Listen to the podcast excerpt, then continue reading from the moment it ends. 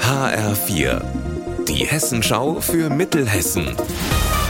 Hier ist das Studio Gießen. Mit Markus Nahloch. Schönen guten Tag. Die Einigung über die Zukunft des Uniklinikums Gießen-Marburg sorgt für viel Erleichterung. Der Gießener Oberbürgermeister Frank Thilo Becher freut sich, dass die Betreiberfirma und das Land Hessen verabredet haben, rund 800 Millionen Euro zu investieren. HF4-Reporter Arne Bartram, warum ist das der Stadt Gießen denn so wichtig? Weil das UKGM einer der größten Arbeitgeber in der Stadt ist und natürlich auch eine ganz große Rolle für die Versorgung von kranken Menschen hier in der Region spielt. Trotz der Einigung sind aber neue Streiks noch nicht ganz ausgeschlossen. Denn die Gewerkschaft Verdi, die ist noch nicht komplett zufrieden. Sie will erreichen, dass Tarifvertrag und Kündigungsschutz für alle Mitarbeiter gelten, auch für Ausgelagerte wie im Transport oder in der Sicherheit. Und um das durchzusetzen, soll es weitere Aktionen geben. An der Dietrich-Bonhoeffer-Schule in Lich gibt es eine Weltraum-AG.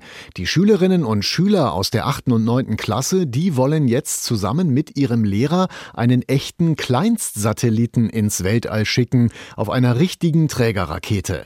Damit wäre die DBS die erste Schule in Europa, die so etwas macht, hat uns Lehrer Bernhard Krenig gesagt. Vor über zwei Jahren haben wir dann mit einer Gruppe gesagt, wir probieren's. Aber ich habe dann geschrieben Raketen AG und habe den Schülern Schülern gesagt, ihr braucht es gar nicht so groß zu erzählen, das glaubt euch so oder so keiner. Ja, und die Kosten von mehreren 10.000 Euro, die haben sie schon fast zusammen. Und dazu haben Lehrer und Schüler eine ganze Menge Förderanträge geschrieben, erzählt uns der 15-jährige Schüler Pascal. Die Vorarbeit ist die halbe Miete, weil man muss natürlich erstmal das Geld zusammenkriegen. Normalerweise ist es total teuer. Natürlich Weltraumfahrt, da weiß man, da steckt viel Geld dahinter.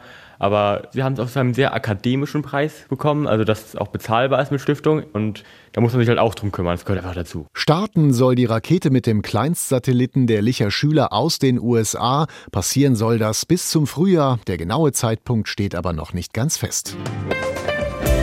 Unser Wetter in Mittelhessen. Im Laufe des Nachmittags lockert die Bewölkung zum Teil auf und es bleibt meistens trocken.